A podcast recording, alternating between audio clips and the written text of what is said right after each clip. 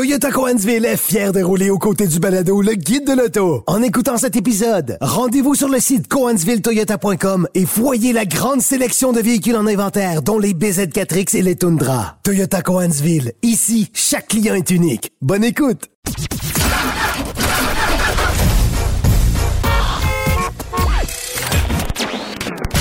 Vous l'avez vu?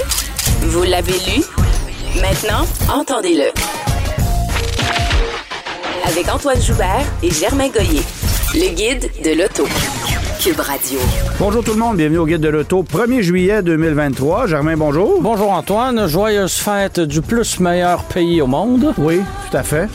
Euh, parlant de plus meilleur pays au monde, Oui. euh, écoute, c'est euh, c'est le jour c'est le jour centre de l'année et c'est souvent aujourd'hui qu'on reçoit. Là, ça sera évidemment lundi prochain, mais on va recevoir les chiffres de vente des six premiers mois de l'année de la part de tous les constructeurs. Alors, on fera une analyse euh, là-dessus dans les prochaines semaines. On sait Euh, que les deux dernières années ont été euh, chamboulées de, de, Ouais. de ce côté-là parce que, euh, bon, il y avait des demandes très élevées pour certains véhicules, d'autres un peu moins, manque de, manque de certains modèles. Bref, tout ça, tout ça a, beaucoup joué ces deux dernières années. Ce sera Donc, on intéressant de voir comment ça s'est a joué au début, de, au début de l'année 2023 dans la première, euh, la première moitié. Voilà. En attendant, euh, un petit mot sur la Mazda 3 2024. On a des détails, quelques petits changements euh, au niveau des mécaniques, mais surtout au niveau des versions qui vont être offertes. Là. Oui, et au niveau de l'échelle de prix également. Donc, euh, euh, pour 2000... Et ça euh, ne baisse pas. Ah non, Non, voilà, c'est ça.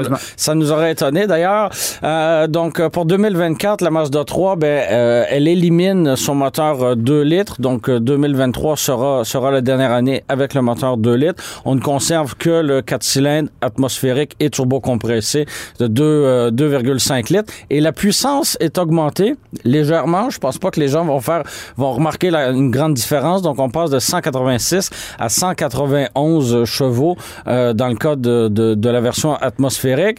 Euh, la boîte manuelle demeure, mais il y a un gros mais pas avec des versions GX ni des versions GS. Donc autrement dit, ce sera que avec des, des versions euh, des versions GT. GT à roue motrice avant.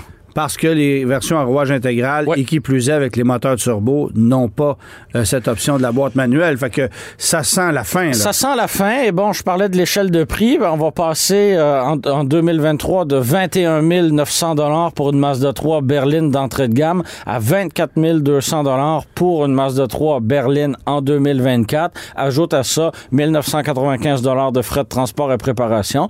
Et on vient de- de- d'éliminer une voiture de plus. Ben, sous le- essentiellement. Sous le, le- le seuil psychologique des 25 000 dollars. Essentiellement, on monte le prix de 1000 dollars, puis comme tu es obligé de prendre l'automatique, qui était une option de plus de 1000 dollars aussi, ben ça fait en sorte que la facture de, de- du véhicule monte de quoi? 2500 à peu près là. Et, et- et tu me disais finalement que euh, ben, ces dernières années, Mazda vendait surtout des versions plus haut de gamme de la Ouais. Mazda 3. Alors, euh, à quel point cette stratégie de euh, de- d'augmenter le, le euh, de, de, rehausser la gamme va nuire aux constructeurs Peut-être pas finalement. Non, ça changera pas grand-chose, outre le fait qu'on sera plus obligé d'en fabriquer quelques dizaines pour Juste ne pour- pas les vendre. Juste pour dire qu'on qu'on Juste pour les dire qu'on l'a, c'est Et ça. pourtant, c'était une belle, une belle et bonne voiture, là, une Mazda, une. Mazda 3 d'entrée de gamme avec le 2 litres et la boîte manuelle. Oui, pas mais tu te présentais chez le concessionnaire Ouais, on pas. n'en a pas. On n'en avait pas, c'est pas plus compliqué que ça. Euh, Alpine, qui est évidemment euh, une euh, division de performance, peut-on dire ça, du côté de l'Europe, euh, jadis euh, associée avec Renault, euh, va faire un saut aux États-Unis dès 2027. on est toujours, euh, on est toujours associé à Renault. hein. Oui, mais je veux dire, c'est Oui. une marque, c'est une marque distincte C'est une marque, aujourd'hui. oui, exactement. À l'époque, on disait que c'était une Renault, Renault Alpine. Aujourd'hui, c'est un Alpine modèle. est une marque. Oui, voilà. Donc, la distinction est importante. Et là, grande surprise, on nous a annoncé qu'on allait faire un retour, un- une incursion, c'est-à-dire en Amérique du Nord. Donc, euh, on, a, on, a, on a constaté une belle croissance du côté de l'Europe, puis on a envie d'étendre ce, C'est sûr qu'il y a une croissance quand tu pars de zéro. Là. oui, oui, oui. Donc, on, on a envie d'étendre ce succès, entre guillemets, euh, à l'échelle à l'échelle mondiale et on va dévoiler rien de moins que sept nouveaux modèles euh, électriques à vocation sportive, bien sûr, d'ici euh, d'ici 2030. Je trouve ça extrêmement audacieux. J'espère que ça sentira pas le Lotus, là. C'est- On se souvient Ouais, ouais, que ouais, Lotus ouais, avait présenté quatre nouveaux modèles. Alors qu'on savait, on se doutait en fait que ça n'allait jamais. c'était du vent, là. Oui, oui, oui. C'était pour faire monter le- le- la valeur de l'action. C'est à, à peu près tout.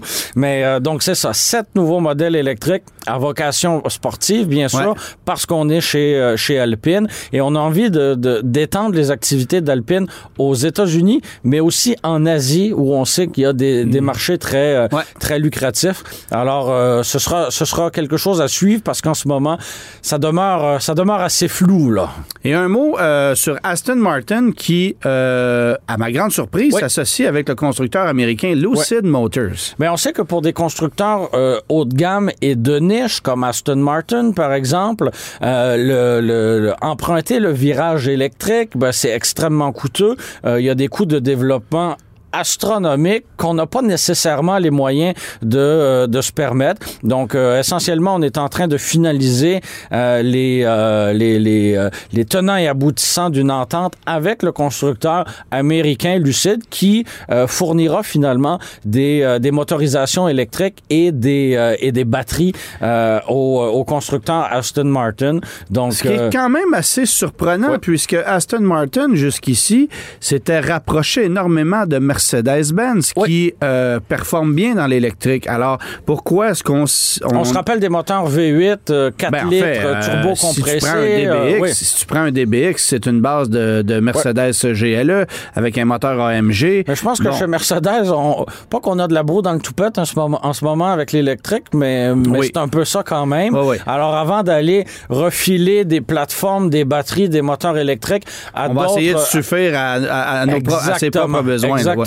Alors, euh, c'est assurément pour cette raison-là qu'on s'est tourné euh, du côté de du côté de Lucid, que- qui s'est développé, f- euh, je pense qu'on peut le mentionner, une bonne bonne expertise euh, dans ce créneau-là. Alors, euh, on pourra. euh, on verra euh, d'ici quelques années des, euh, voitures et des, VUS, certainement Aston Martin, euh, qui, euh, profiteront euh, de composantes développées par, euh, par Lucid.